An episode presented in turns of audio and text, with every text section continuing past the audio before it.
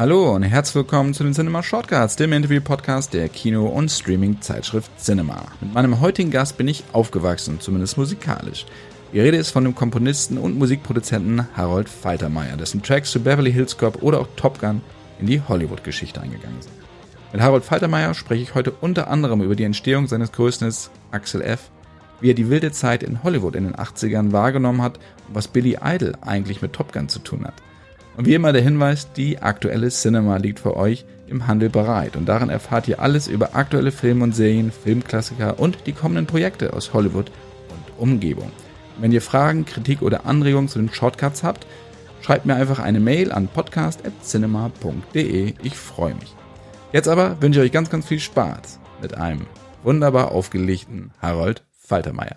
Lieber Herr Faltermeier, herzlich willkommen zu den Cinema Shortcuts. Danke, hallo.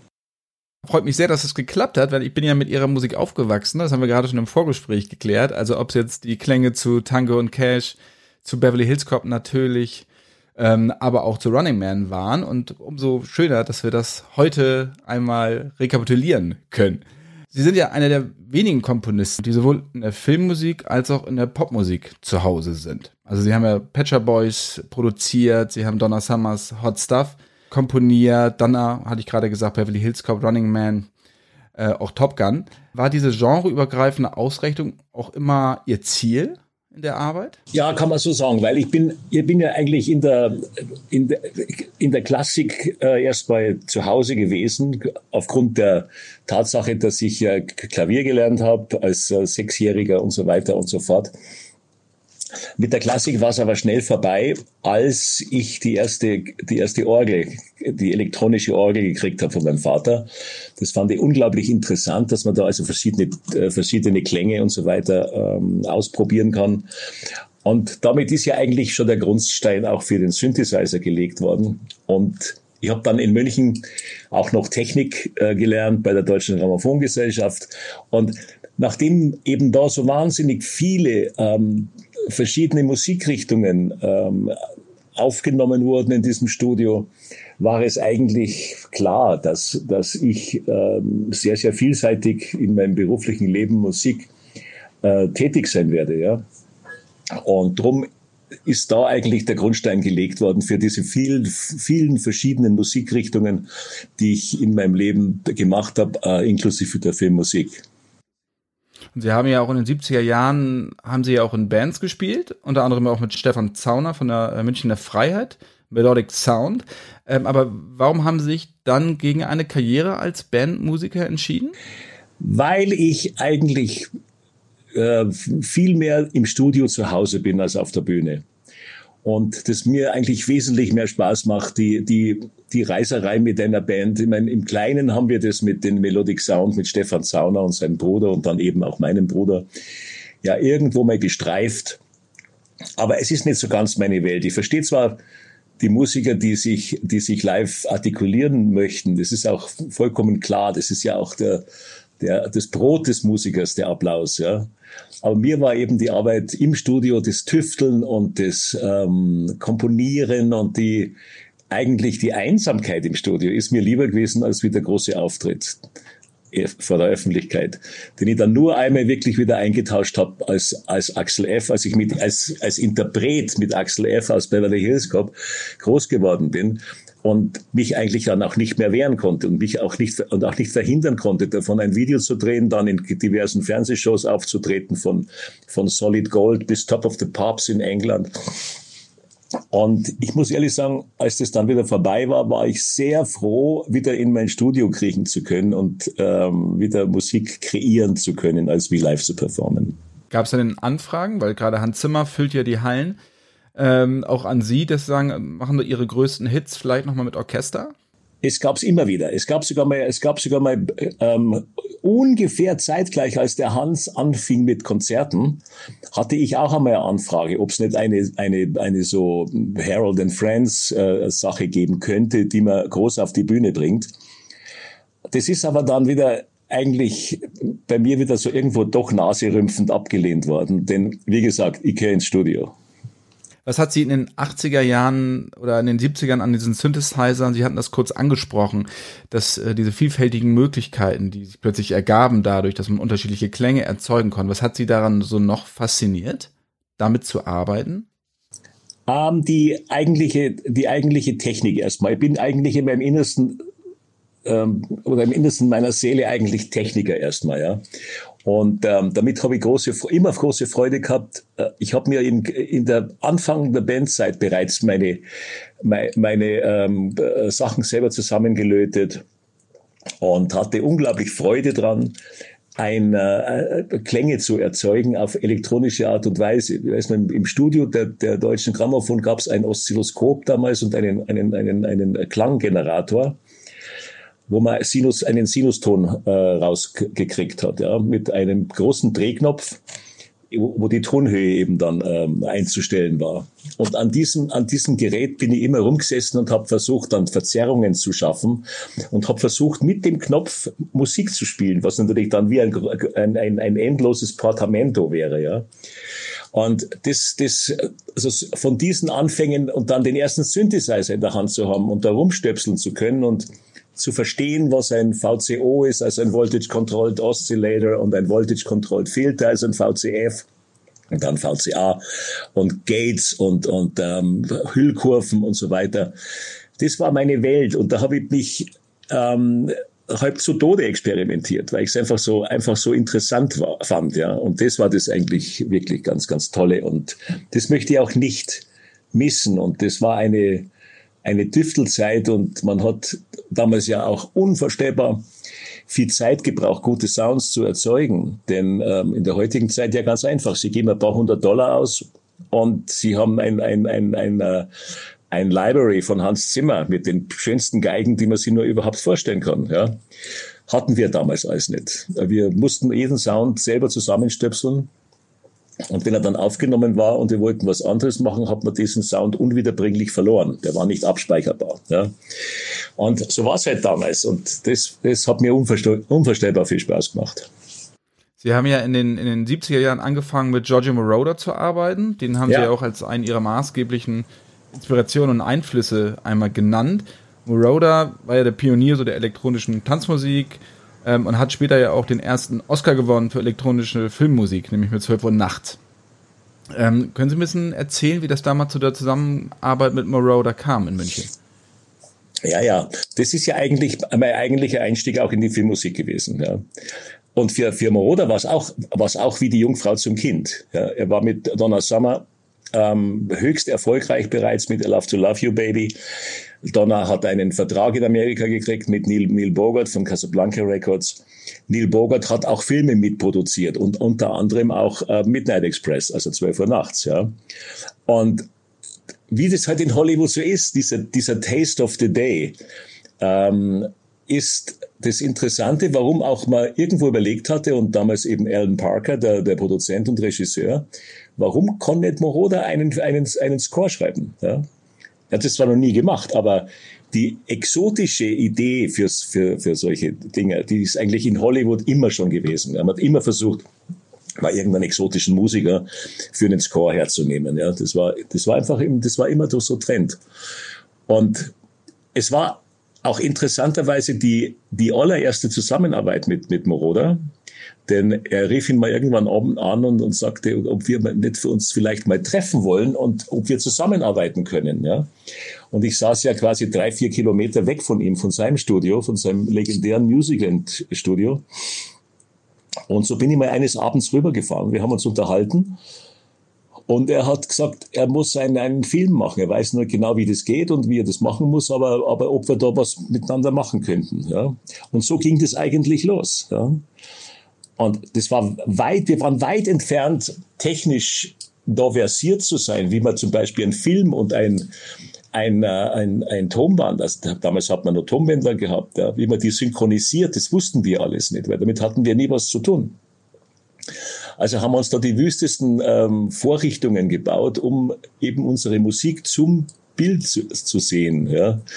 Also es war abenteuerlich. Und im Endeffekt ist dann doch ein ein, ein ganz, ganz großartiger Score rausgekommen, den wir halt mit Händen und Füßen irgendwie zusammengeschustert haben und dann die Profis in, in, in Hollywood das eben dann richtig angelegt haben, damit es dann so klingt, wie es klingen muss, ja.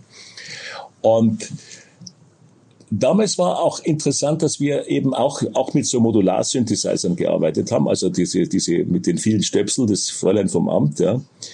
Und ähm, dann aber die Idee hatten, eben einen, einen, äh, ähm, einen orchestralen Teil auf die Musik oben drauf zu setzen. Also hat man auf diese, auf diese voll elektronische Musik hat man ein Streichorchester rauf, raufgesetzt, ja, das ich dann arrangiert habe für den Moroder. Also insofern, es war exotisch, es war interessant, es war innovativ und ähm, ich bin sehr, sehr stolz, dass ich, dass ich da mit in diesem Film eben auch äh, mitarbeiten durfte, weil es ist ein großartiger Film, auch heute noch, wenn ich mir den mal wieder anschaue, ein, ein, ein Meilenstein. Und ich freue mich wirklich, dass, dass äh, der Georgia dafür auch einen, mit einem Oscar äh, ausgezeichnet wurde. Und ich, so innerlich für mich so ein kleiner Finger von dem Oscar, glaube ich, gehört man auch. aber die Sachen, dass Hollywood immer recht experimentell war, aber wenn ich so die, gerade die Ende der 70er, Anfang der 80er, sind eigentlich eher so John Williams Klänge, die dominieren in den großen Blockbustern, also das Orchestrale, das bei Star Wars ja, die Fanfare wo Hans Zimmer mir damals gesagt hat, er fand den Film Star Wars immer toll, aber er hat sich immer gewundert, warum sich das im Weltraum und in der Zukunft oder in einer futuristischen Umgebung immer noch so anhört wie hier. also diese, diese da hat er auch nicht ganz unrecht. Ähm, aber also sie hatten da auch gar nicht gegen Widerstände zu kämpfen mit dieser Art von Musik. Da wurden sie mit offenen Armen empfangen. Oh, doch, wir hatten, wir hatten riesen, riesen Probleme. Ähm, um ganz kurz auf, den, auf Hans Statement zu, zum, zu John Williams zu kommen, ich meine, die, die, die klassische Musik und der Weltraum, ja, das ist ja nicht die Erfindung von, von, von, von ähm, ähm, ähm, George Lucas. Das ist, das ist, geht weiter zurück. Das war, das war Stanley Kubricks äh, Odyssee im Weltraum mit, mit der, mit der Zarathustra von Strauss. Ja. ja genau, ja da ist es eigentlich. Und da hat man, da hat man dann plötzlich herausgefunden, dass das eine unglaubliche Kraft hat, wenn man mit klassischer Musik in den Weltraum geht. Ja. Und das ist, das fand ich, das fand ich, das fand ich großartig. Aber zurück zu, zu unserem Thema. Natürlich, ähm, war es zunächst, und es ging auch mit Beverly Hills Cop eigentlich an, zunächst war es mal so, dass Beverly Hills Cop hätte eigentlich vertont werden sollen mit mit einem so einem klassischen Score wie wie wie ähm, wie vorher die Glücksritter oder oder der 48 Hours oder irgend sowas. Also quasi so Marvin Hamlish oder die oder diese diese diese typische komödiante Art, wie man mit einem Orchester umgehen kann, ja. Was allerdings auf auf großes Naserümpfen beim Regisseur ge gestoßen hat und der dann irgendwann sagte, wir müssen bei diesem Film was ganz, ganz anderes machen. Das darf nicht an die, an die Komödien, an, an Mel Brooks und was weiß ich was erinnern. Das muss ganz woanders hin, das Ding. Und da gab es wenig Beispiele. Wir haben irgendwann mal eine CD in der Hand gehabt von African Bombata. Das war damals so eine Hip-Hop-Formation. Und irgendwo, sagte der Regisseur, irgendwo dahin muss das gehen. Es muss, es muss sehr, sehr durchsichtig sein, sehr transparent. Und ähm, es muss einfach urban, also, also ein, das richtige Stadtfeeling haben, das ganze Ding. Und wie, wie geht man an sowas ran? Man experimentiert einfach, ja. Und das, nachdem es ja eigentlich mein erster großer Film dort war, ja, war es dann recht so, dass Paramount sagte, ja, wir müssen dann mal das Orchester bestellen. Und wie geht denn das jetzt dann? Und ich habe gesagt, ich brauche kein Orchester, wir machen das mit, mit der Elektronik. Und da hätten Sie mal sehen sollen, da gab es einen riesen Aufschrei bei Paramount, ein so großer Film mit, einer, mit, mit elektronischer Musik. Ähm, wie geht es? Abgesehen davon, dass es gewerkschaftlich ein Problem ist, die Musiker müssen beschäftigt werden. Also End vom Lied war dann das, dass wir sogar, wir haben uns dann durchgesetzt mit unserer, mit unserer Idee, allerdings um der Gewerkschaft äh, ähm, den Tribut zu zollen, dass es auch alles in Ordnung war, mussten wir Musiker bestellen ins Studio, die wir einfach in die, in die Kantine oder in unseren, Kaffee, unseren Kaffeeraum ähm, einluden und die haben dort Kaffee getrunken, haben Karten gespielt oder haben irgendwo gelesen oder irgend sowas und ab und zu schaute immer irgendwann einer scheu ins Studio rein und hat immer nur den Kopf geschüttelt, was, was ich da mache, weil es ist ja, ich war ja immer alleine und wir haben das dann erklärt und die konnten das nicht, die konnten das irgendwo nicht fassen. Aber es ist halt so gewesen, dass damit eigentlich für, für die, speziell für die Komödie, Komödie ähm, Neuland betreten wurde, mit in, in musikalischer Art, das sich dann über, über, ich sage immer, ein Jahrzehnt in den Komödien weiter, weiter ähm, äh, fortgesetzt hat. Und ich weiß nicht, wie oft, wie oft der Score von, von, von Beverly Hills Cop abgekupfert worden ist für andere Filme. Man muss ja bloß reinhören und dann weiß ich, woher die, woher die, die, die Herrschaften das haben. Ja. Aber andererseits natürlich auch wieder ehrenhaft, weil denn sobald sie kopiert werden, sind sie berühmt. Und Oscar nominiert sind sie dann für den zweiten Teil ja geworden, nämlich für Shakedown. Shake, Shakedown, das Lied, das Lied Shakedown hat eine Oscar-Nomination, ja. Hat sie das nicht, was ist geärgert, aber auch überrascht, dass sie eigentlich für dieses wirklich maßgebliche Thema, nämlich Axel F., dass sie da nicht nominiert waren, aber dann wird Teil zwei für ein Lied? Ja, das ist schade. Also ich, ich also ich sag mal so, für das, dass, dass im Nachhinein dieser Score ein, ein Landmark war und eine, und eine unvorstellbare ähm, Neuerung in Hollywood war. Ähm, kann man schon sagen, wäre es schön gewesen, wenn man dafür, wenn man das, wenn man dafür eine Anerkennung äh, bekommen hätte in Form einer Nomination. Ich meine, das Gewinnen dann hinterher ist ja immer was ganz was anderes, ja. Aber die Nomination für einen Score im Nachhinein hätte ich mir vielleicht doch gewünscht. Wie ist dieses bekannte, diese bekannte Melodie für Sie entstanden? Ist das dann, manche Komponisten sagen ja über Nacht im Traum oder schlaflose Nächte und dann ist es plötzlich eingefallen oder war das wirklich hart erarbeitet? Axel F. war schwerst erarbeitet, denn das war mit dem Rücken zur Wand. Ähm, wenn man eben so Neuland betritt, muss man natürlich Skizzen machen und, und, und Demos machen und alles Mögliche. Und ich weiß nicht, wie viele Vorschläge ich schon gemacht hatte, bis dann, bis dahin, dass die Produzenten sagten, nee, das wird nichts. Also das ist alles nicht das, was wir wollen. Und es muss anders sein. Wie es anders sein muss, konnte man mir natürlich nicht sagen. Gut, das ist ja meine Sache. Aber es muss einfach immer anders sein. Und mit dem Rücken zur Wand, ich sage mal, wahrscheinlich wirklich kurz bevor ich dann gefeuert geworden wäre, ist mir dann wirklich Axel F. eingefallen. Ja, und dann war es eben geschehen und ich habe das vorgespielt und da waren, waren sie auch noch immer unsicher. Aber dann hat der Regisseur ein, ein Machtwort gesprochen und, und sagte, das ist es, this is it. Und let's not fool around again. Let's use this theme, it's brilliant. Und dann, so wie es jetzt also in, wieder in Hollywood ist, dann hinterher so kamen langsam die Nickereien, alle Köpfe nickten und der Erfolg hat viele Väter, am Schluss hat es jeder erfunden. Ja. Sie haben auch gerade gesagt, dass es viele Kopien danach gab. Eins, eine Kopie, so die mir halt vollkommen im Ohr auch ist, äh, würde ich als Kopie bezeichnen. Sie sehen es vielleicht anders, ist äh, nämlich die Miami Vice Geschichte. Also Michael ja. Manns Serie, Don Johnson. Ja. Von Jan Hammer, ja, genau. Haben Sie da auch damals gesagt, irgendwie kommt mir das doch alles sehr, sehr bekannt vor oder haben Sie sich da eher gefreut? Ähm, der, der, der Jan war, das ist eher, das war eher zeitgleich. Wir waren eher so zeitgleich. Während er, Michael Mann hat ja, Michael Mann hat ja eigentlich eher die, die Tangerine Dream Art und Weise von, von einem Elektroniken, äh, Electronic Score ähm, favorisiert. Und das wäre es auch für uns nicht gewesen. Also Jan Hammer, Jan Hammer hatte, ist eine andere Art gewesen, Synthesizer-Musik zu machen. Was wir hatten hier, mit, mit Beverly Hills Cop war, war eigentlich äh, Black Music. Das war also Urban, das war Urban, das war, das war ähm, Soul, das war, das war, also die, man, man hat an mir oft, oft äh, versucht, äh, mich in die, in die, in die Black Community zu setzen.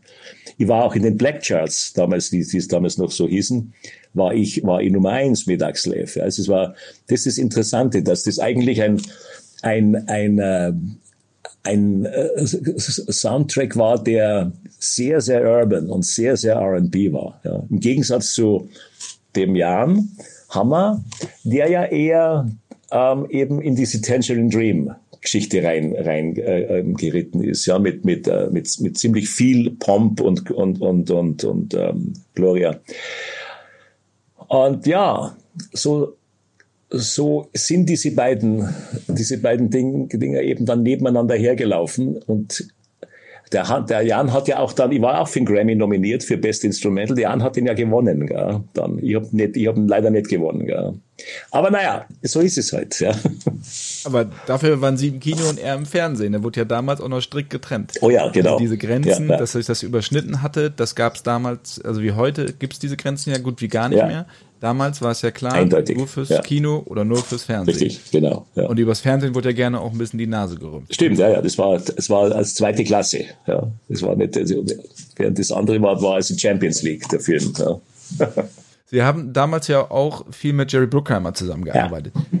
Wir haben gerade die neuen Sounds angesprochen, aber wofür Bruckheimer ja auch stand, war ja auch Videoclip-Ästhetik. Also diese MTV, mhm. diesen MTV-Look ins Kino zu bringen. Fehlen Ihnen Innovationen wie diese heute so ein bisschen, wenn Sie sich im Kino umschauen? Ja gut, durch die, durch die Tatsache, dass man heute natürlich alles mit, mit GCI machen kann und wahnsinnig viel technisch erledigen kann, be beginnt natürlich in den Film eine, sage mal, eine gewisse Unmenschlichkeit einzufließen. Ja? Nämlich das ist so wahnsinnig viel Technik im Film mittlerweile, dass man die Realität und die, die virtuelle Reality fast nicht mehr unterscheiden kann. Ja? So gut ist es heute ja bereits. Ja? Und ähm, nachdem er das eben damals nicht hatte, nachdem er da also wirklich Hand, Handarbeit ähm, ähm, ähm, ranlegen musste, ist es natürlich irgendwo menschlicher gewesen. Ja. Und es hatte mehr, mehr Innovation. Ähm, man hat sich noch viel mehr Gedanken gemacht über die, über die Drehbücher. Es war, es ist, man sieht es zum Beispiel daran, dass es fast unmöglich ist, einen vierten Teil Beverly Hills Cop ins Leben zu rufen ich weiß, dass da seit 15 Jahren rumgedoktert wird und es liegt immer wieder am Skript. Weil es einfach kein, es gibt, der dritte war nun mal wirklich nicht wirklich, nicht wirklich gut. Aber die beiden ersten, der zweite war auch schon irgendwo so, naja. Aber das, die Geschichte des ersten irgendwie zu toppen oder zu sequelisen, ja, ist unvorstellbar schwer.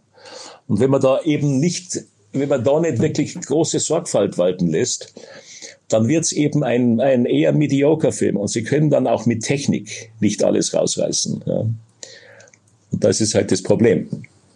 Aber die Sache ist ja wahrscheinlich auch, es gibt sicherlich gute Ideen für einen vierten Teil, aber die Frage ist, ob die Studios diese guten Ideen haben wollen oder den Mut dazu aufbringen, die auch umzusetzen, weil sie natürlich auf den maximalen Erfolg aus sind. Unbedingt, ja, ja. Kein das, Risiko das mehr eingehen möchten. Ne? Richtig, da ist ja die Erwartungshaltung so unglaublich groß, ja. Und das Studio will dann wirklich speziell in solchen Sachen keine Fehler machen.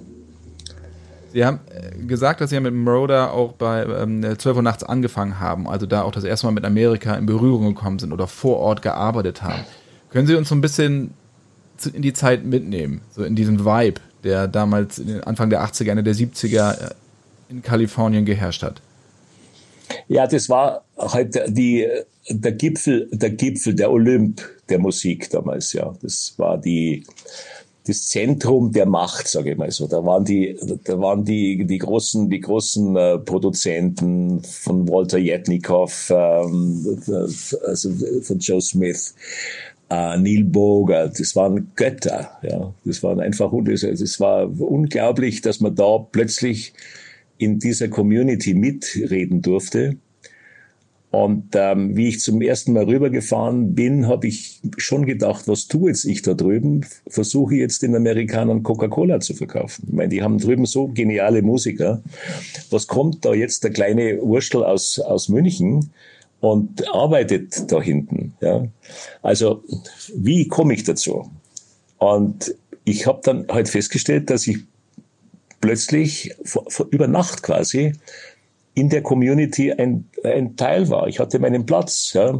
Ich habe mit, mit Musikern, die ich nur von Plattenhüllen kannte, gespielt, gesprochen, war befreundet und das vergisst man dann sehr schnell, dass das irgendwie der große Nimbus ist und die sind alle, die machen auch Fehler. Ja ich habe ich hab, äh, ich hab das erst nicht begreifen können, dass einmal sich auch ein, ein, ein, ein äh, Steve Luke-Cover einmal auch ver, vergreift in der Gitarre. Ja? Das war ja, es war ja, es war ja gottgleich. Diese Leute waren ja größten Musiker der Welt, ja. Und der macht auch Fehler, habe ich plötzlich festgestellt, ja. Der, hat, der kapiert auch mal das eine oder andere nicht, was man ihm sagt, ja.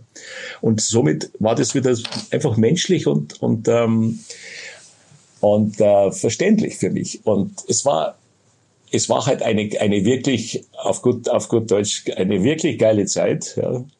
Es war ähm, schön in Kalifornien zu sein. Es gab noch nicht den fürchterlichen Verkehr. Smog gab es immer. Ich habe die, ich habe die Restaurants geliebt, diese, diese, diese tollen äh, Steak-Restaurants. Ich habe die, die, die japanischen Restaurants, die es ja dort schon zu Hülle und Fülle gab, während es in München nur einen kleinen einzigen Sushi-Laden gab. Damals gab es da drüben ja ähm, eine, an jeder Ecke eins, ja.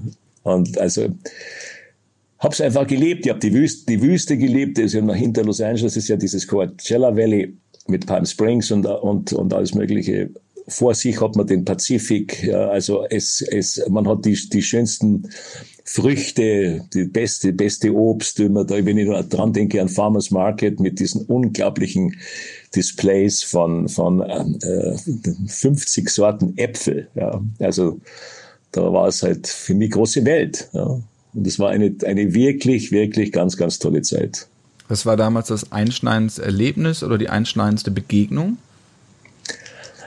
Ähm, ja gut, natürlich schon mit, mit, der, mit, der, mit der Donna Summer zu arbeiten da drüben und plötzlich auch die ganze Creme de la Creme der Musiker um sich herum zu haben.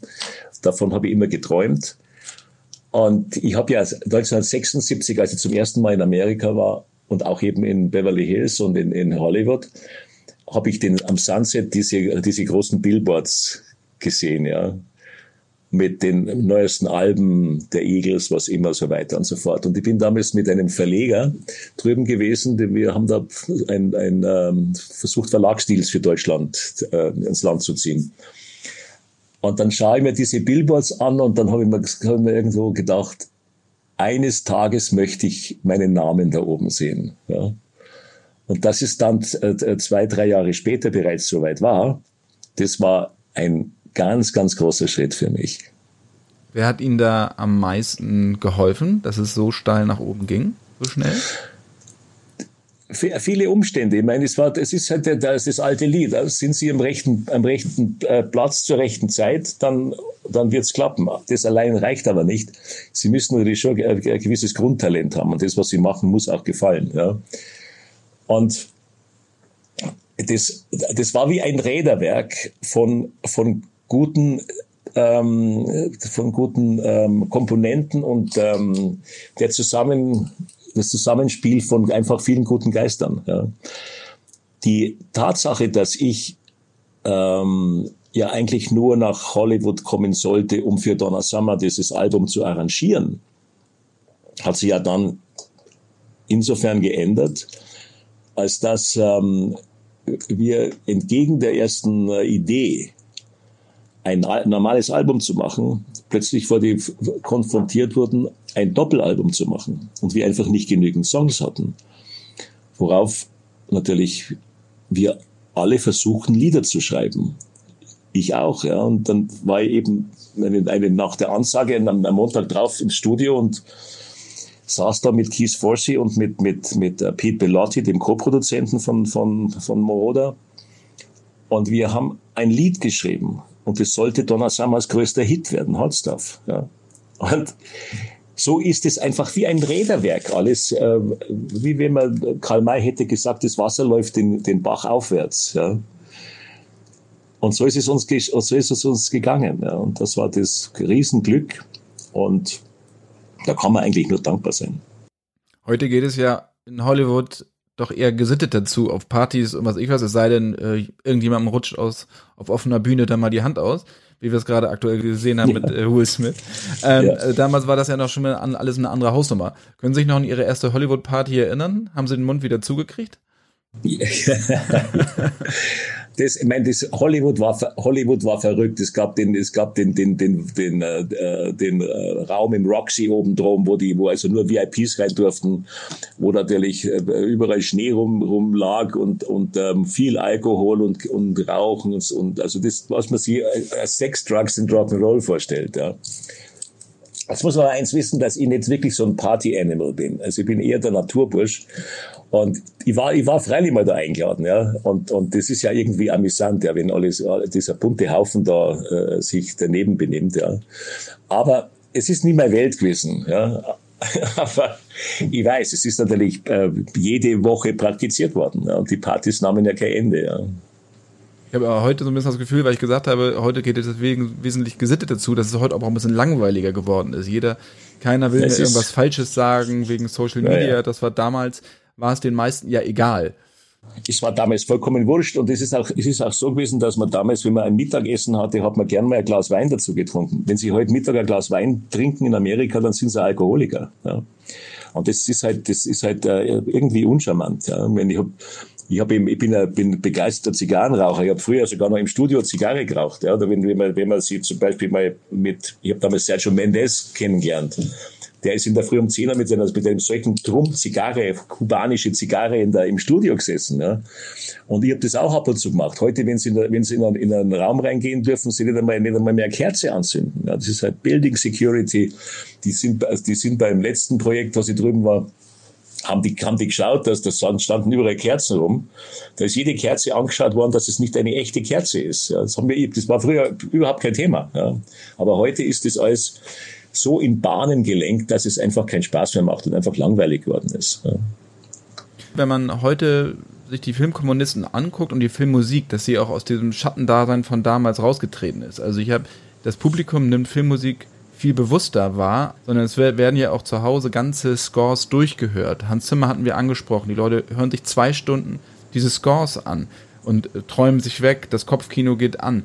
Ist das auch so Ihre Erfahrung, dass das wesentlich bewusster einfach wahrgenommen wird mittlerweile? Ähm, ja, das, das ist, äh, die, die, es ist so, die Scores sind ja heute auch wesentlich dichter. Wir, wir, also bei Beverly Hills Cop war vielleicht 40 äh, Minuten Musik. Mehr gab's nicht eben. Meistens natürlich Musik, die Sie fast gar nicht hören. Das ist fast schon sublim, dass man quasi nur eine Drohne unten hört oder irgend so, irgendwelche Klänge oder irgendwas, ja. Und ähm, das eignet natürlich unglaublich, dann das mal als, als Kopfkino ablaufen zu lassen, weil es eben eine sehr komplexe und dichte Angelegenheit ist, ja. Und muss einmal da ganz kurz auf den, auch auf den Score von, von, von Hans, wo, wo er jetzt gerade den Oscar gewonnen hat, äh, äh Dune, ja. Also Dune ist ein, ist ein, für, mich ein fantastischer Score, ja. Weil er auch, der ist super innovativ, der ist neu, der ist sehr, sehr schön auch anzuhören mal, ja. Also, und da ist es natürlich bei, bei unseren Scores natürlich ein bisschen anders gewesen. Das sind kleine Versatzstücke, meistens waren es nur so kurze, kurze ähm, Fragmente, ja die man dann versucht hat, in der Collage mal zu fassen, damit man es einmal richtig anhören kann. Ja. Aber es war, es war viel, viel kleiner, wie, das, wie, wie, wie heute eben ist. Gut, Mensch, John Williams im Score können es anhören und, und meinen, sie sitzen, sie sitzen vor Wagner ja, oder, oder, oder, oder Maler. Ja. Das ist halt etwas ganz was anderes. Ja. Aber es ist, ähm, das Klangerlebnis Score ist, ist ähm, schön, dass es da nach oben geht eigentlich und immer mehr wird. Ja. Finde ich gut die Scores von heute, die haben ja oftmals auch gar nichts mit dem Film zu tun. Also sie funktionieren mit dem Film, aber sie funktionieren auch gleichzeitig alleine. Ja, das ist der Unterschied von zu damals. Damals hat es nicht wirklich funktioniert, weil wir haben damals ja noch viel mehr auf Bildschnitte gearbeitet und haben die eben dann haben eben quasi äh, auch ungleiche Takte rein, also ungerade Takte rein, viel viel vermehrter wie, wie heute zum Beispiel. Ja. Dadurch wird natürlich eine Musik unanhörlich irgendwo, ja, wenn sie, wenn sie das Bild weglassen. Ja. Und die, die, die heutigen Scores können viel, viel mehr allein ohne den Film auskommen, wie unsere Scores von damals. Ich habe so ein bisschen das Gefühl, auch in den letzten Jahren, dass so eine Renaissance der klassischen Musik oder der klassischen Komposition in Film stattgefunden hat. Dass das Elektronische so ein bisschen wieder in den Hintergrund, was heißt ein bisschen, ordentlich in den Hintergrund wieder gerückt wurde. Ja. Ist das auch Ihre, Ihr Eindruck? Oh ja, das kommt da daher, weil die elektronische Musik sich natürlich irgendwann mal totgeritten hat. Man hat sie viel zu, es ist viel zu redundant gewesen plötzlich mal. Jeder hat den anderen kopiert und es war ganz, war irgendwie ganz klar, dass äh, unter eine Jazz-Szene muss bop, bop, bop, bop, bop, bop, bop, bop, irgendein Synthesizer, ja. Und nachdem er das natürlich jetzt die letzten 20 Jahre gemacht hat, wird es einmal irgendwann einmal fad, wie man so sagt, ja. Da ist natürlich der, der, der Weg zum, zum Orchester natürlich wieder was ganz anderes. Wenn ein, wenn ein Orchester wum, wum, wum, wum, wum, wum macht, ja, dann klingt es natürlich anders, wie wenn ein, wenn ein, einsamer Synthesizer dudelt. Ja. Und ähm, die elektronische Musik hat sie da einfach einmal zeitlang wirklich abgeschafft. Ja. Und ich glaube, es geht allerdings wieder immer, immer woanders hin. Es wird immer wieder Renaissancen geben. Und ich bin sicher, dass es einmal irgendwann mal wieder auch die Idee gibt, dass man mal wieder ein, ein so Minimalst-Score macht, wie ich es damals eben gemacht habe bei, bei, bei Beverly Hills Cop. Ja. Natürlich auf eine ganz andere Art und Weise wahrscheinlich. Ja. Aber das wird sicherlich auch wieder mal geben. Ja. Da, ist, da kann man sich auch nicht festlegen, glaube ich. Das ist eine, eine immerwährende Renaissance in der Musik, die man die letzten paar hundert Jahre eh schon immer wieder gesehen hat. Ja. Ein Score, also ein elektronischer Score, der mir extrem noch in Erinnerung ist, ist der zu Drive, Nicholas Winning Revan mit, äh, mhm. mit Ryan Gosling, der Film, Nightcall und sowas. So, das sind Sachen, die auch außerhalb des Films funktionieren für mich. Also die kann ich mir zum Beispiel immer auch beim Autofahren, ist ja auch ein Autofilm, perfekt, ja, ja. perfekt anhören. Ich finde, da hat das nochmal richtig gut funktioniert, aber seitdem kam halt aus der Richtung wirklich nichts Innovatives, nichts Neues mehr. Genau, so ist es ja. Muss, muss man nur, nur mal so sehen. Und ähm, wer weiß, wo die Reise hingeht. Ich weiß es auch nicht. Sie haben äh, Top Gun ja auch angesprochen, den ersten Teil. Wie kam es damals dazu? Also war das auch, weil Sie sind ja auch ein passionierter Flieger, die Pilotenlizenz. Kam Top Gun davor oder waren Sie vorher schon Pilot? Ich war weit vorher Pilot. Ich habe hab, hab zum, zum Fliegen angefangen äh, 78 oder 77. Also e-, eher so so zeitgleich wie ich nach Amerika bin. Ja. Hab aber hier, habe aber hier zuerst gelernt, habe aber in Amerika auch geflogen. Und nachdem ich der, der Haus- und Hofkomponist von Bruckheimer war, nach, nach, nach Thief of Hearts und Beverly Hills Cop, war irgendwie gar keine Frage, dass ich Top Gun nicht mache. Also ich hab mir, das war einfach, also unser nächster Film ist dann Top Gun. Es ist eine Fliegergeschichte und hat mir dann eben hat gesagt, ja, es ist so, so wie so Rock'n'Roll in the Sky und die haben mir dann immer so erklärt, wie das, wie die, wie die Musik sein soll. Und so, und, und, und schwuppdiwupp habe hab ich ein neues, ein neues Projekt gehabt, ja. Und, ähm, Top Gun war wieder ganz anders wie, wie, äh, wie äh, Beverly Hills Cop vom, vom, vom Sound her, ja, vom, von, der, von der Art und Weise, ja. Und da geht's ja dann, da ist es ja dann eigentlich wieder ein bisschen mehr schon in die Klassik gegangen. Ja, das ist eher schon wieder, wieder, wieder Rock'n'Roll und, und Klassik gemischt, ja, die, die, die Komplexität von Top Gun Anthem, die, die äh, harmonische Komplexität kann man da ja mal nennen. Und, ähm, das äh, war eben auch, weil es eben Rock'n'Roll sein sollte, ja, wusste ich da erst überhaupt nicht wieder, wieder Ansätze, ja. Und da ging es ja darum, eigentlich ein, erstmal ein Thema zu haben, weil Bruckheimer mir gesagt hat, also sie bräuchten mal eigentlich mal irgendeine kleine, äh, kleine Idee oder mal ein Thema von, von dem Film. Und da kam witzigerweise ja Billy Idol ins Spiel. Denn ich weiß nicht, ob Sie die Geschichte überhaupt jemals gehört haben. In meinem Buch, in meinem Buch steht ja auch. Und das ist wirklich kurios gewesen. Nach Beverly Hills Cop hatte ich einen, einen kleinen Side-Kick zu Universal, die unbedingt wollten, dass ich diesen Chevy Chase Film vertone, äh, Fletch. Da wurde ja erstmal, da wurde ja erstmal ein, ein Komponist äh, entlassen, weil der wahnsinnig glücklich mit der Art und Weise. Und dann war natürlich Beverly Hills Cop am Markt, dann hat es geheißen, so muss das Ding klingen. Ja. Gut, ich habe das dann, ich habe das dann gemacht und es gab in Fletch eine Szene äh, mit einem, mit, wo, wo, wo, wo Fletch, also der Chevy Chase, träumt, dass er Michael Jordan ist. Der, er war ein, ein unglaublicher Basketball, Basketball-Fan in dem Film, ja. Und in, in, in, seiner, in seinem Traum wird er plötzlich Michael Jordan, ja.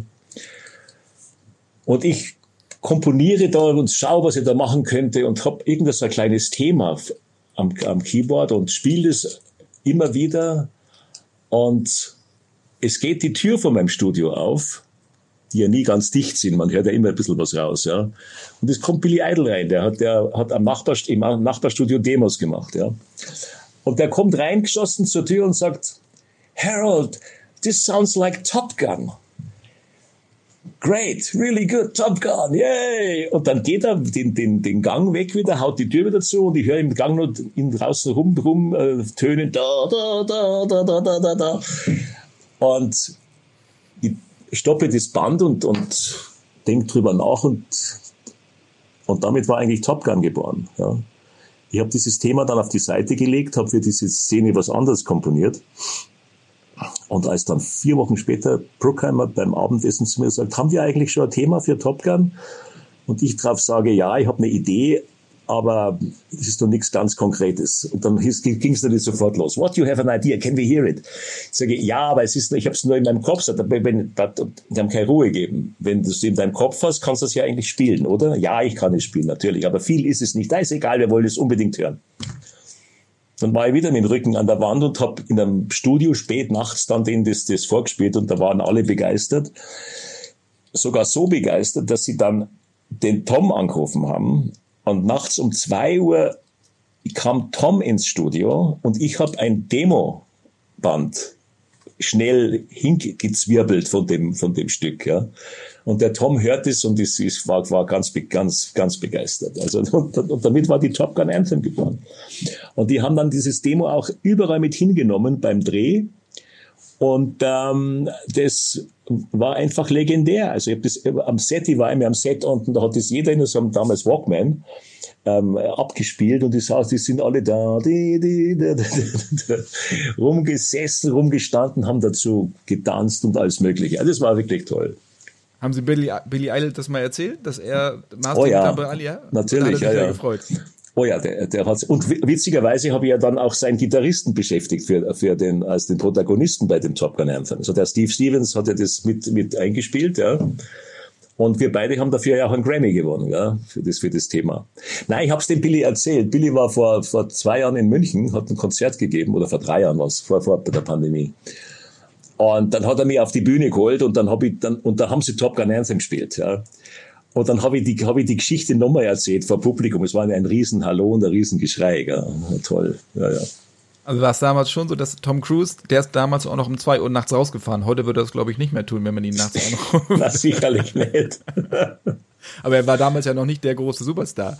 Nein, er war, er war gerade, er war gerade am Großwerden. Ja, es war, es war ein junger, ein junger, ein junger Schauspieler mit, mit solchen Augen. Ja, der hat natürlich das, das, wie der dazu ins Studio gekommen ist, dass der nachts um zwei Uhr Gitarrist da ist und alles drum und dran war natürlich für ihn unglaublich. Ja. Und Bruckheimer war unglaublich stolz. Was mich daran wundert, ist, dass Bruckheimer und auch Don Simpson ihn quasi mit reingeholt haben äh, in die Entscheidungsfindung. Weil das ist ja nicht besonders alltäglich für so einen äh, aufstrebenden Star, dass der so involviert ist in die Produktion. Ja, ja. Nee, der hat, also Entscheidungsfindung war es nicht. Ich meine, der Bruck, Bruckheimer und Simpson haben bestimmt damals. Aber er wurde halt dazu gebeten, weil es war halt eine, eine, eine, eine äh, interessante Geste. Und der hat sie, der, der Tom hat sich, hat sich unglaublich gefreut damals, dass er damit quasi in diesem, in, in diesem Prozess mit war. Und er hat bloß, wow, wow. Es war das, das Einzige, was ihm entrückt war, wow. Wir haben gerade äh, Don Simpson auch angesprochen. Das war ja immer Bruckheimer Simpson. Das war ja auch ein bisschen Engel und Teufel. Don Simpson war auf Deutsch gesagt der Arsch. Ähm, so, ich weiß nicht, wie Sie die Zimmer damals kennengelernt haben. Ich weiß noch, Hans Zimmer hat gesagt, er hätte sich, wenn, hätte er sich mit Don Simpson immer richtig in der Wolle gehabt. Ähm, und mit denen konnte er gar nicht haben.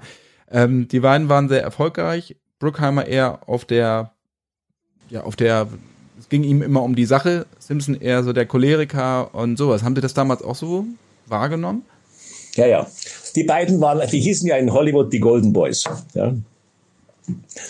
Die Geschichte ist ja auch fürchterlich, äh, fürchterlich komisch. Ähm, der Erfolg, der, der, speziell von Simpson, ja, der, der hatte also ein Büro auf dem Paramount Lot mit, mit Bruckheimer. Bruckheimer war ja zuerst mal bei Paramount, ja. Und die beiden hatten ein Büro. Und jetzt, jetzt hat man, jetzt hat man, man hat, ist ihn aber nicht losgeworden. Der war natürlich ein Enfant terrible in, in, in, in, bei, der, bei Paramount. Nicht, nicht Bruckheimer, aber Simpson. Jetzt hat man versucht, wie, wie bringen wir denn den Simpson weg? Ja? Dann haben sie ihm ein, ein, einen, einen Film zu produzieren gegeben, wo sie, wo sie dachten, der wird, der wird hundertprozentig ein Flop. Ja? Also fast schon wie die Producers. Also man gibt ihm einen Film und das war Flashdance. Ja?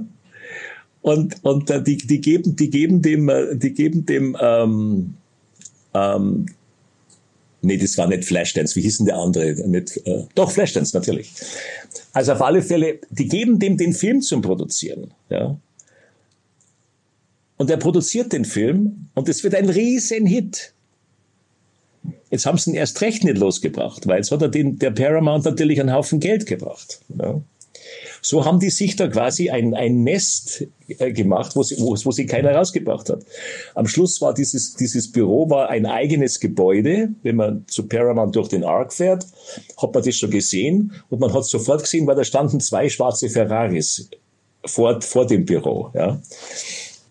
Und wie es halt so oft in solchen Teams ist, ich meine, der, der, der, der Don war der Verrückte und der andere der kühle Rechner. Insofern haben die sich natürlich wieder auch angezogen. Ja, das war wie Yin Yang. Die beiden waren ein, waren ein, ein großartiges Team. Ja.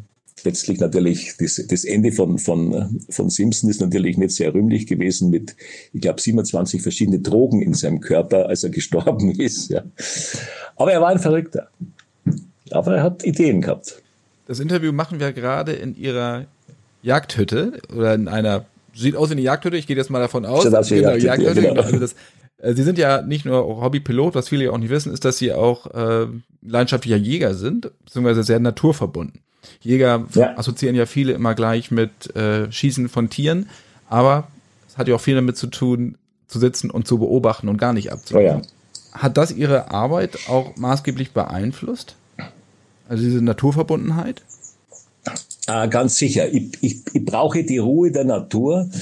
Und ähm, um es auch vorwegzunehmen, meine, die Jagd ist, ich war als ein Kind eigentlich schon ein Jäger. Ich habe das, hab das geliebt, mit, mit, dem, mit dem Förster aus, dem Nachbar, aus, der, aus der Nachbarschaft hier zu reden, der uns dann ab und zu auch mal ein, ein Stück Wild gebracht hat. Meine Großeltern haben Wild geliebt, also dann hat der wieder mal Drum dahergebracht.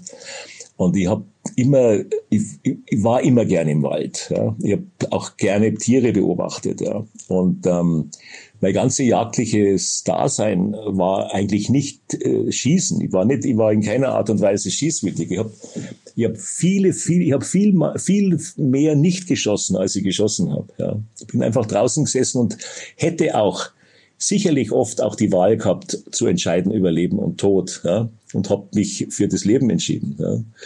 Und nur wenn es dann wirklich mal so weit war, wo man sagt, also das müsste man jetzt dann schon schießen, weil krank oder, oder alt oder sonst irgendwas, dann habe ich natürlich schon geschossen, natürlich, freilich, ja. Und ich bin selber auch, bin selber auch äh, leidenschaftlicher Wildesser, weil es einfach das gesündeste Fleisch ist, wenn man schon Fleisch isst, ja. Also insofern war das für mich eine, eine Lebensanschauung, nicht, nicht bloß zur, nicht bloß die Jagd als solches, ja. Aber der meditative Wert, da draußen zu sitzen und denken zu können und diese Stille zu genießen, die hatte für mich auch immer einen eindeutigen kreativen äh, Wert und Zweck. Vordergründig ist ja die elektronische Musik genau das Gegenteil zu dem Naturverbundenen. Schließt sich das aus oder befruchtet sich das eigentlich? Eben, das ist auch wieder so eine Yin-Yang-Situation. Ja? Die, die Ruhe und die, die, die, die Ruhe und die, die, äh, die, die Lärmstruktur auf der anderen Seite, das ist ja immer was, was hochinteressantes. Und in der Musik ist es ja auch so, dass sie ja sehr oft auch ähm, die, ähm, die größte Kraft, die es in der Musik gibt, ist ja eigentlich die Pause. Ja, weil danach geht's richtig los wieder. Ja, also insofern die, die Pause erzeugt unglaubliche Spannung. Ja, und ähm, wenn man das dann eben auch in sein, in sein, sein Lebenszyklus ein bisschen einfließen lassen kann, dann ist das eben auch ähm, für mich was unglaublich Wertvolles. Sie haben in diesem Jahr mit Top Gun Maverick kommt ja auch, da haben Sie auch mitgearbeitet. Ähm, der letzte Film, den Sie für Hollywood gemacht haben, war Cop Out, also zwölf Jahre mhm. ist das schon her. Woran liegt es? Also diese lange Zeit kam Gab es keine spannenden Projekte oder hatten Sie erstmal die Schnauze voll auf Deutsch gesagt? Oder? Naja, es ist halt so. Ich, ähm, ich, ich schaue nicht, ich nicht zurück im Zorn, aber es ist so, dass ich halt auf, aufgrund dessen, dass ich ein elektronischer Musiker war, ist natürlich auch meine Zeit am Ablaufen gewesen. Ja, man hatte, man, man kriegt dann, sie, sie kriegen schon, ich habe schon immer Angebote gekriegt, ja, aber es war halt immer die dieselbe Geschichte. Es war einfach äh, die die diese Buddy Cop Stories oder irgendwelche Actionfilme, die mit Fliegen zu tun haben. Und ich wollte einfach mich nicht mehr einfach selbst kopieren wollen, weil das war nämlich genau das, was man von mir verlangt hatte. Ja. Bei Cop-Out war es äh, leider auch kein bisschen anders. Kevin Smith hatte sich in Kopf gesetzt, einen, einen Score für seinen, für seinen Cop-Out-Film zu haben, der genauso klingt wie, wie, äh, wie, wie Fletch. Und ich habe ihm damals gesagt, sage ich, Kevin, I mean, ich kann nicht jetzt 20, 30 Jahre später dasselbe machen, was ich vor 30 Jahren gemacht habe. Aber es muss so klingen. Also, aber es muss irgendwie in die heutige Zeit versetzt werden. Nein, die alten, das muss das alte Ding. Und dann sage ich, dann mache ich es nicht. Also entweder wir müssen schon neue, neue, neue Wege gehen und äh, dann bin ich dabei. Ähm, letztlich hat er dann doch zugestimmt. Klar klingt der Score wieder wie Fletch, ja. Aber halt, ich habe mir einen DJ dazu genommen, der mir die Arrangements dann eben geschrieben hat, damit wir eben wirklich in die heutige Zeit äh, kommen, weil das könnte ich eigentlich nicht. Ja, das ist was ganz was, das ist ja was ganz was anderes. Ja, wie, die, wie, DJs heute arbeiten, das will ich ja nicht unbedingt können. Und insofern ähm, bin ich froh, dass damals äh, der, der Sam Spiegel, Squeak E Clean, das war ein, to ganz ein toller DJ, sehr erfolgreich auch, dass der da mit im Boot war und dass man der diese ganzen äh, Arrangements geschrieben hat. Ja. Und wie gesagt, dann geht's halt weiter. Mein, sie kriegen immer wieder Angebote, aber es geht nirgendwo hin, die ganze Geschichte. Ja, es ist immer dasselbe. Und dann haben wir gedacht, na, dann, dann mache ich lieber was anderes. Schreibe, schreibe Musicals, mache irgendwas, was mir mehr Spaß macht, als wie immer denselben, dieselbe Leier zu machen. Ja. Und naja, und eben für, für, für interessante Filme ist eben, für die, die dann glauben, dass sie mich dann äh, als Komponist haben wollen, so viele gibt's da momentan nicht. Ja. Und darum ist eben diese ich habe ich hab sicherlich, ich hab sicherlich äh, ganz wenig Filme gemacht. Also gegen, gegen, gegen den Hans Zimmer zum Beispiel bin ich ja ganz fauler Komponist. Ja. Aber ich habe natürlich auch noch hunderttausend andere Interessen. Ja. Es ist ja so, dass die, die Welt von Komponisten heute beschränkt sich ja nicht nur, nur auf die, den, den Job an sich, sondern man arbeitet ja auch für große Firmen. Aktuell zum Beispiel auch die, diese Geräuschkulissen für E-Autos, was ich unlängst gelesen hatte. Äh, wirklich interessante Geschichte, weil die ja hoch getuned werden müssen, damit man sie auch hört. Ähm, und da wurden, Hans Zimmer zum Beispiel hat dann auch äh, was komponiert, ähm, auch von äh, Leslie Mandoki ja auch, von Genghis Khan hat er ja auch was gemacht. Hätten Sie zu sowas auch Lust? So futuristische Sounds für so, für so ein Auto zu machen?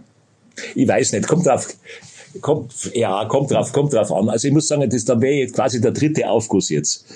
Ich weiß nicht, ob ich dafür Lust habe. Ich glaube eher nicht. Was machen Sie musikalisch parallel dann? Also Sie produzieren ja noch weiter. Ich, ich habe jetzt gerade, ich habe jetzt gerade ich habe jetzt gerade ein, ein, äh, die Musik zu einem Theaterstück geschrieben, ähm, zu dem ich eigentlich die Orig Originalidee hatte und äh, drum und und äh, und das hat auch, das macht auch unglaublich Spaß, mal was ganz was anderes zu machen, ja. Mit einem mit einem großartigen äh, Theaterregisseur, der der René Heinersdorf der, der das Theater an der, an der Köhe hat und, und noch fünf weitere Theater, mittlerweile auch München, die, die, die, die kleine Komödie. Und wir entwickeln gerade dieses Stück, ja, und das macht unglaublich Spaß. Und so, so ähm, habe ich auch mein musikalisches Feld befriedigt, ja, neben hunderttausend anderen Sachen halt, wie die Malerei oder eben meine, meine Hobbys zum Fischen gehen. Und jetzt, schauen Sie, ich wäre jetzt, ich wär jetzt dann 70 Jahre alt. Ich glaube, ich, ich gehe zwar in Rente, weil in Rente kann ein Musiker nicht gehen, das geht nicht, ja. Aber ich kann es ein bisschen ruhiger angehen lassen. Und das ist schön. Wir haben ja auch eine, eine Playlist für den Shortcuts, äh, wo sich die Hör Hörer dann auch mal die, die Lieblingstracks äh, der, der Gäste auch anhören können. Was sind Ihre drei liebsten Kompositionen von Ihren eigenen Sachen? Oh, das ist schwierig. Ich meine, das sind alles meine kleinen Kinder, die irgendwann mal in die Welt entlassen wurden. Aber ähm, ich glaube schon, dass ich, dass ich, dass ich Axel F. als, als die, als Nummer eins nennen muss, ja. Und, ähm, natürlich, Nummer zwei müsste ich, müsste ich Hot Stuff von Donna Summer nennen, ja. Und bei Nummer drei weiß ich nicht, da geht's dann schon sehr schwierig, ja. Ich glaube, glaube, dass, dass ein, ein Lied, was ich geschrieben habe, zusammen mit Keith Forsey für Glenn Fry, ähm, der ja leider, der leider vor ein paar Jahren gestorben ist, aber das war so ein Highlight da für mich, für äh, ein Lied zu schreiben für ein, für ein Mitglied von den Eagles, meine absolute Lieblingsgruppe. Wie hieß das Lied? The Heat is On. The Heat is On, also natürlich, ja. Ja, ja, ja. Und dann packen wir als Nummer vier, packen wir noch Top Gun auch noch mit drauf. Da packen wir Top Gun Anthem dazu, ja genau. Eine letzte Frage habe ich noch, Herr Faltermeier. Wie genießen Sie privaten Musik? Äh, sehr, sehr, äh, sehr dosiert. Ich höre zum Beispiel nicht Musik im Auto. Da ist mir eigentlich eher die, die, der Lärm auf der Straße genug, ja, oder das hat auch wieder bei mir meditativen, ich fahre sehr, sehr, sehr gern Auto, aber Musik konsumieren, das ist mir zu viel, ist mir zu hektisch dann, ja.